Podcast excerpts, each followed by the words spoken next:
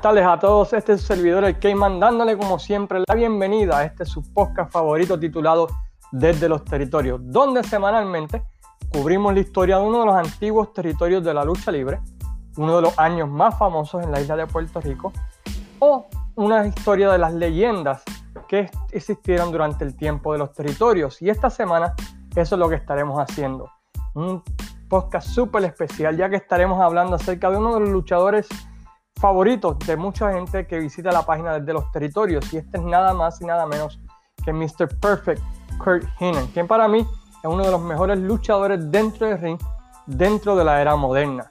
Pero antes de comenzar el podcast de esta semana, queremos agradecer a las siguientes páginas por compartir y darle share a este podcast semanalmente, entre ellas of Wrestling. Este sábado, junio 12, van a tener su cartelera de regreso, su primera cartelera luego ¿verdad? de la pandemia, así que los invitamos a todos que si se encuentran en el área de la Florida, en Orlando, cerca del Seminole Recreation Center en Seminole, Florida, vayan y apoyen a los chicos de Pride of Wrestling que desde el primer día han estado con nosotros en este podcast y lo que tienen para ustedes tremenda cartelera de lucha libre, como les gusta a ustedes, un estilo bastante boricua, así que vayan a Pride of Wrestling en su página en Facebook, en Instagram y visítenlos, busquen toda la información de la cartelera y apoyen a los chicos de Pride Wrestling que este sábado harán su regreso triunfal al Seminole, ¿cómo se llama el sitio otra vez? Seminole Recreation Center en Seminole, Florida. Así que si están cerquita de allí, vayan y apoyen a los chicos de Pride Wrestling. También la página de Frankie Reles, Fiebre Wrestling, lo mejor de la lucha libre de mi hermano Juan González, la página Fanáticos de la Lucha Libre School también la página Museo, ¿verdad? de historia de Puerto Rico y a cada uno de todos ustedes por sacar de su tiempo y escuchar el podcast semanalmente. Mr. Perfect es uno de esos luchadores que la gente dentro del negocio indica que era de las mejores personas tras bastidores. Es uno de esos luchadores que todo el mundo habla positivamente bien de él. Que se quitaba la camisa de su espalda para darte la si era necesario. Además de ser uno de los mejores en hacer bromas a sus compañeros luchadores. Y también, ¿verdad? Pues tener un estilo de taking a shot bien diferente. No sé si han visto el podcast de Stone Cold con The Godfather. Era famoso por el shot de Gargo. Te tomabas un shot, hacías gálgara y después te lo mandabas para adentro. Ese era el Mr. Perfect Shot. Así que si quieren intentarlo algún día, yo no lo haría, pero si quieren hacerlo ustedes, bueno, pues ahí está. Y aunque no pueda hacerle justicia a la gran carrera de este luchador, durante los próximos minutos estaremos mirando la carrera de este excelente luchador. Además, indicar quizás algunas de sus mejores luchas que puedan chequear por ahí. Mr. Perfect para mí desde que lo vi en la AWA allá para el 85, siempre fue uno de mis luchadores favoritos y como vamos a estar hablando en el podcast, ¿verdad? Cuando llegó a la WWF me hizo volver a ver a la WWF ya que había dejado de verla durante un tiempito. Este luchador de segunda generación nació en la ciudad de Robbinsdale, Minnesota, un suburbio a 30 minutos de la ciudad de St. Paul, siendo su padre uno de los grandes luchadores de todos los tiempos, especialmente de la década de los 50, los 70, Larry the X Heenan, quien para ese tiempo era una de las más grandes estrellas de la compañía American Wrestling Association, donde obtuvo el título en varias ocasiones en pareja junto a Handsome Harley Race, y quien fue un retador al título mundial por cerca de 30 años. La pareja de Larry DX Heenan y Harley Race es una de las mejores parejas de todos los tiempos en la historia de este deporte, pero tristemente, ¿verdad? Pues no hay mucha videoteca de ellos. Y bueno, pero Larry Heenan era el papá, ¿verdad? De Kurt Heenan. Y debido a que la IW era un territorio basado en el medio oeste, aquí en el área de, de Illinois, Minnesota, Wisconsin, de esa parte de acá, pues se crió en Minnesota, donde asistió a la misma escuela que vio salir a una generación brutal de luchadores en su high school, entre ellos Brady Boom, Tom Senk, Rick Rude, Nikita Koloff, los Road Warriors, Barry Darso. Ese, high school sacó un montón de luchadores, ¿verdad? Durante esa época de los 80 y fue un nido de grandes luchadores que salieron, ¿verdad? De esa escuela en Minnesota. Debido a su magnífica condición física, Heenan era un natural y debido a la influencia de su padre, empezó a entrenar bajo la tutela de Bernd Gagnon. Una vez este se lastimó la rodilla jugando fútbol. Este fue quien lo entrenó saliendo de la escuela superior. Luego de cerca de un año de entrenamiento, este hace su debut a finales del 79, principios de 1980, bajo el nombre de Cute Kurt Hinen, a la edad de 21 años, luchando primordialmente para la American Wrestling Association o la AWA, o la empresa de Bernd Gagnon, como quieran llamarle, y durante ese primer año, antes de, como era de costumbre en ese tiempo, enviarlo a luchar en otros territorios. Así que luchó primordialmente en la IWA y eh, luego fue enviado, como era la costumbre en esa época, a adquirir experiencia luchando en diferentes territorios y diferentes estilos. Algo ¿verdad? que lamentablemente hoy en día no existe mucho. Primero lo enviaron para sorpresa mía, ya que pensé que había sido Portland, él fue enviado al territorio grande, a la WWF, en Nueva York, bajo Vince McMahon, padre, donde hizo su debut frente a uno de los nuestros, Johnny Rods.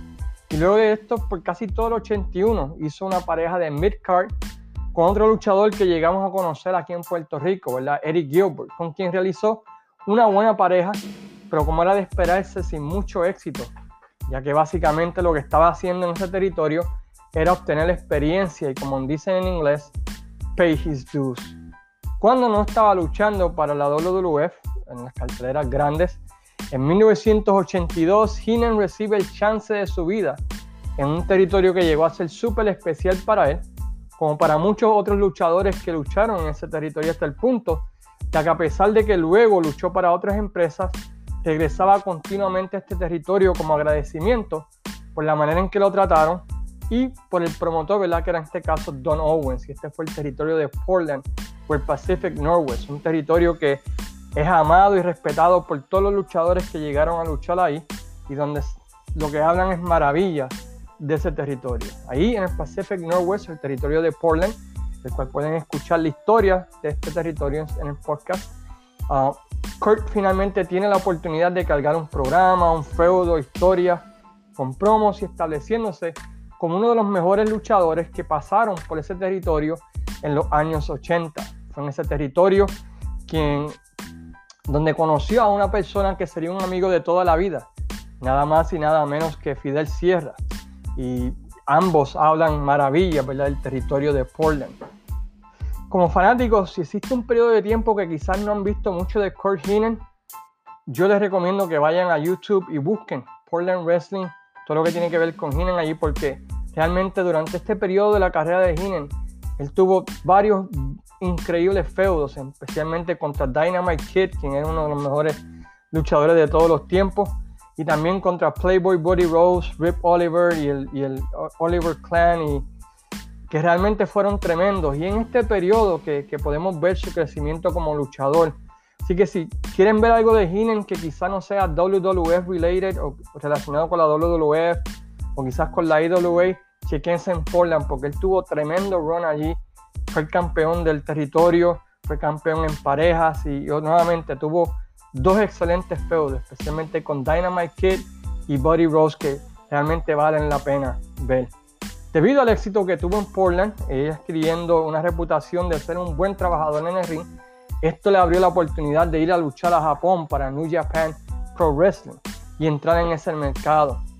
También durante ese tiempo regresa nuevamente a Nueva York para los shows grandes, donde incluso llegó a luchar contra Tiger Mask por el título mundial junior completo de la federación en noviembre 17 del año 1982. Así que Kurt poco a poco va adquiriendo esa experiencia y va adquiriendo una buena reputación de ser un tremendo trabajador, de ser tremendo carpintero en el ring y que podía tener lucha, buenas luchas con luchadores de diferentes estilos, como lo era Buddy Rose, que era más oscuro, Dynamite Kid y Tiger Mask, que eran high flyers, y también, ¿verdad?, con el estilo de la WWF, que era un estilo más lento, más con luchadores pesados. Aunque él siguió regresando a Portland hasta el año 1988, a mediados del 83 regresa a su territorio base, el de la IWA, donde por los primeros años pues luchan en undercard, como era en ese tiempo era lo que sucedía, tú empezabas la primera lucha, luego ibas subiendo luego de par de meses a la segunda, a la tercera, hasta que llegara a midcard, sin realmente recibir un gran push, pero esa era la manera en que se hacía antes. Tú empezabas poco a poco y luego de cuatro o cinco años en el deporte es que finalmente empezabas a recibir oportunidades. Aunque, además está decir que tuvo un gran feudo en contra de los Road Warriors junto a su padre cuando los Warriors atacan a Kurt Heenan en una lucha en pareja con Baron Von Raschke. Lo dejan guindando de las cuerdas para, para el Carlos, lo que fue tan impactante que causó un motín en la ciudad de Hammond, Indiana. Y si pueden ir a, desde los territorios, pueden ver el video de este suceso donde los Rovers se ponen a pelear con la fanaticada y todo lo demás, porque la gente estaba tan enojada por lo que le hizo a Heenan. Esto llevó a que su papá saliera del semi-retiro a batallar en contra de los Road Warriors, la familia Heenan contra los Warriors, en un, famosa, un famoso feudo de la IWA y un famoso feudo que vimos en otros lugares donde padre e hijo ¿verdad? batallaban contra una pareja eh, sangrienta y todo lo demás. Y tuvieron un buen feudo. Uno de los mejores feudos para mí que tuvieron los Warriors en la IWA fue este feudo contra Kurt Heenan y Larry DX Heenan, que fue bastante bueno allá entre los años 84 y 85. A finales del 85 y 86 se puede decir que comienza el push al evento estelar para uh, Kurt Heenan cuando comienza a ser pareja junto a una persona que en la IWA pensaban promover hasta la luna, el vaquero Scott Hall, quien pensaban utilizar, ¿verdad? Parecido a lo que hacía Jim Cracker's Promotion con Magnum TA. Ambos hacen pareja, suben los rankings hasta finalmente en enero 18 del año 1986 ganan los títulos en parejas de la federación cuando derrotan a Mr. Electricity, Steven Regal y a Jimmy Garvin la título que tuvieron por cerca de seis meses, perdiéndolos ya que no querían que ninguno de los dos hiciera el jab. Es uno de los finales más controversiales, más tontos de todo ese tiempo, cuando pierden el título frente a Buddy Rose y Doug Summers. Cuando Harry Heenan son, uh, Scott Holly y, Kurt Heenan son descalificados y pierden el título de esa manera en vez de ser planchado. Un final bien, bien raro porque no, no, nunca se había hecho en la IWA y usualmente cuando alguien era descalificado, ¿verdad? Pues se tenían los títulos. Y lo más interesante es que realmente pues nunca recibieron ese return match o esa revancha y la pareja pues fue disuelta. Poco tiempo después de eso, Scott Hall abandona la IWA, ¿verdad? Por problemas financieros y se va a otro territorio, dejando a Kurt Heenan como luchador sencillo. Y aquí es que comienza el push de, de Vern Gagne a Kurt Heenan como luchador sencillo, estableciéndolo poco a poco como este babyface underdog que parecido al estilo de Shane en, la IWA en Puerto Rico, como Brian, que peleaba contra hombres grandes y poco a poco subiendo, hasta que finalmente lucha frente a Stan Hansen por el título mundial de la IWA, en la que fueron muy buenas luchas, en especial una celebrada en Las Vegas en una grabación para ESPN. Debido a que la WWF empezó a hacer su redada durante ese tiempo, pues le ofrece un nuevo contrato a Kurt con la promesa de un run por el título y se comienza verle el ángulo para hacerle llegar el título en las manos de Kurt Heenan. Debido a que el campeón durante ese tiempo era un técnico, Nick Bowinkel, tremendo luchador, ambos comenzaron a ser pareja hasta que finalmente, ¿verdad? Pues Heenan le pide una oportunidad por el título, luchan a una hora de empate en una increíble lucha y luego se firma una revancha para mayo del 87 en Super Clash 2, donde Kurt Heenan, bajo la influencia de Larry Sabisco, traiciona a Nick Bowenko, ganando el título mundial de la, de la AWA y comenzando un excelente reinado de Kurt Heenan durante ese tiempo, luchando ¿verdad? con todos los luchadores que tenía la IWA en ese tiempo que valían la pena. Su reinado duró cerca de un año y un mes, y donde defendió el título, como consideramos, frente a todo el mundo, incluyendo a varios de los luchadores de los territorios que todavía existían en ese tiempo, teniendo buenas luchas hasta con una escoba y subiendo las asistencias. Pero a principios del 88 comienza negociaciones secretas con Vince McMahon para brincar a la WWE debido, otra vez, a problemas económicos entre Heenan y Vern Gagne. Bueno, Vern Gagne durante ese tiempo tenía problemas económicos hasta con el perro, por decirlo así, ¿no? Eh, y no, no tenía para pagar a los luchadores. Esto llevó a que Heenan perdiera el título en mayo 9 del año 1988 frente a nada más y nada menos que Jerry the King Lawler en Memphis, Tennessee, para comenzar el reinado ¿verdad? de Jerry the en la IWA. Durante ese tiempo, pues Heenan abandona la IWA y comienzan a una serie de vignettes o de intervenciones en los programas de WWF, donde para mí se da comienzo a uno de los mejores gimmicks, a uno de los mejores personajes en la historia de la WWF, en toda su historia, el de Mr. Perfect, donde sale Kurt utilizando las habilidades físicas de él, en donde este jugaba baloncesto, jugaba billar y, y otros deportes, se tiraba un pase el mismo de fútbol y terminaba con la expresión, ¿verdad? Absolutely perfect. Y por varios meses introduciendo ¿verdad? ese personaje de Mr. Perfect que lo podía hacer todo bien, hasta que finalmente hace su debut en julio 31 del año 1988 en una cartelera llamada WrestleFest, donde derrotó a Terry Taylor y comienza ¿verdad? Eh, ese run tan increíble que tuvo en la WWF, donde básicamente estuvo invicto por mucho tiempo y no perdía con nadie, tenía la llave final que hasta el día de hoy conocemos ¿verdad? como el Perfect Place, una de las uh, finishers más sencillos pero más efectivos que yo he visto en la historia de, de la lucha libre. Su debut en pay-per-view fue en el Survivor Series de 1988, donde hizo pareja con Dino Bravo, Rick Rude, Andre Gigante y Harley Race en su lucha frente a Jake Roberts, Tito Santana, Scott Casey, Jim Duggan y Ken Pantera en una lucha donde Dino Bravo y Mr. Perfect fueron los únicos sobrevivientes. Luego de esto, recibe un push inicial donde luchó varias veces frente a Hogan, pero solamente en house shows. Y otra serie de luchas frente a Ultimate Warrior, otra vez en, en house shows, en lo que son consideradas como una de las mejores series de lucha de Warrior, lo que llevó a su participación en el Rumble de 1989, donde fue el último eliminado por Hogan lo que llevó, ¿verdad? Pues a lo inesperado, a lo inevitable, ¿no? El feudo entre Kurt Heenan y Hulk Hogan, que fue excelente.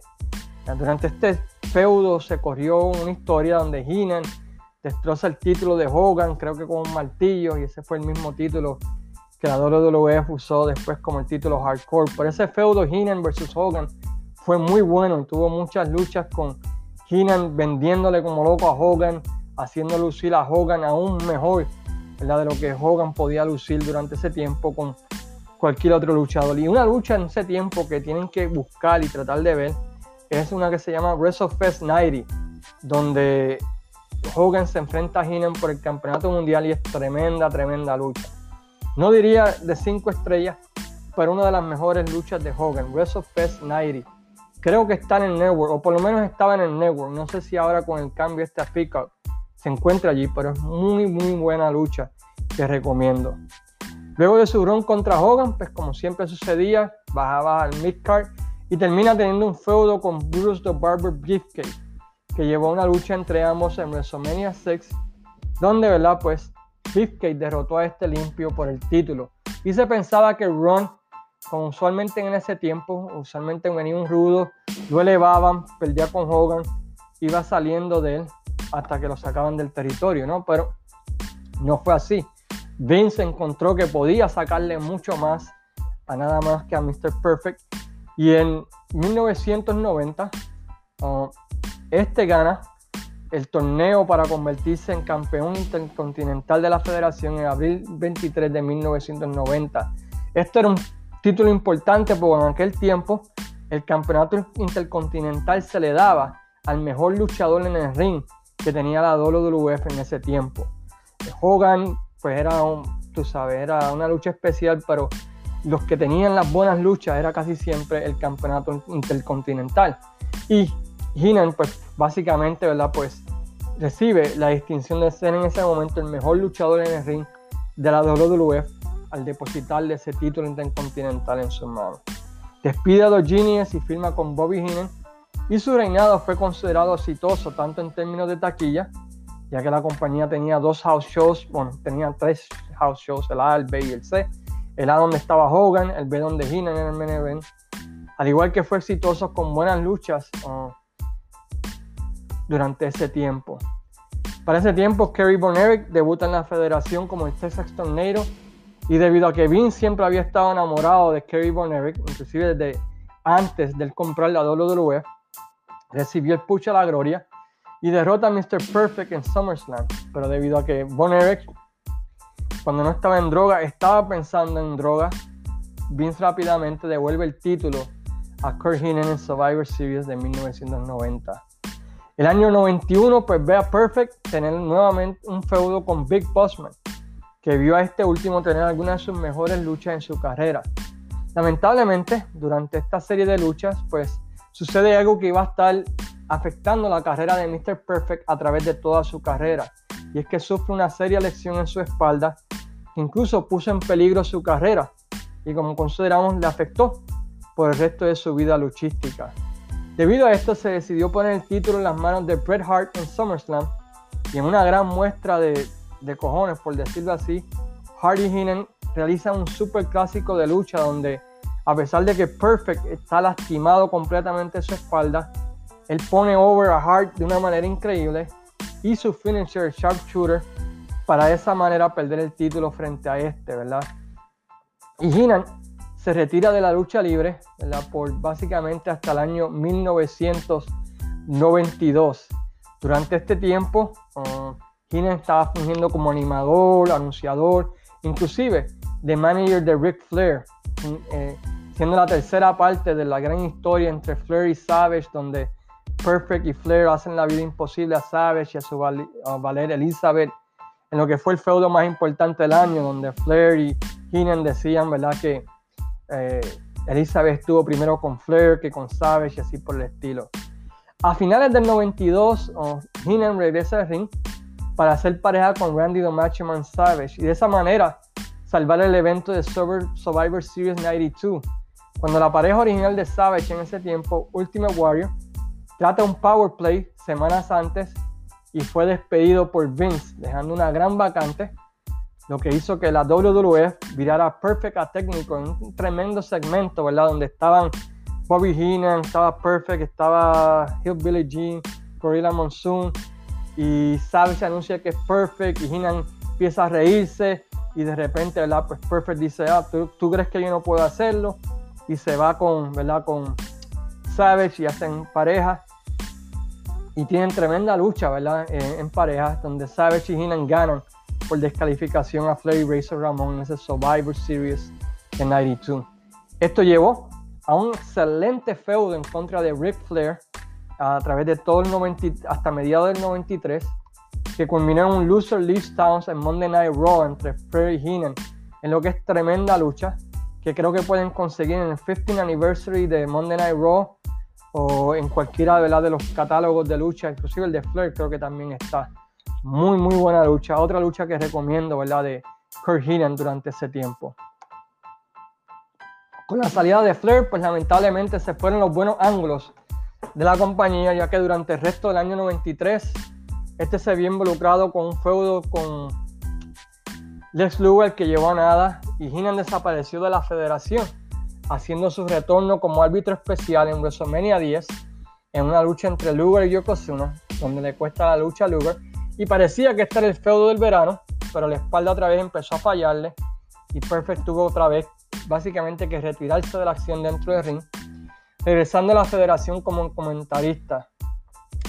Hasta donde continuó hasta el final del 96, cuando la WWF empezó a anunciar el retorno de Perfect al ring y corrieron una historia donde Perfect acompañaba a Triple H al ring, se llevaba a las chicas de este, hasta que Triple H se enoja y ataca a Heenan, lo que llevó a que la próxima semana Heenan ayudara a Mark Mero a derrotar a Triple H, pero esta lucha, ¿verdad? Pues no se dio porque antes de eso la WCW apareció y le ofreció un super contrato a este donde había más dinero garantizado con menos fechas y debutando ¿verdad? para WCW en mayo de 1997 donde la realidad es que nunca tuvo el éxito que tuvo en la WWF.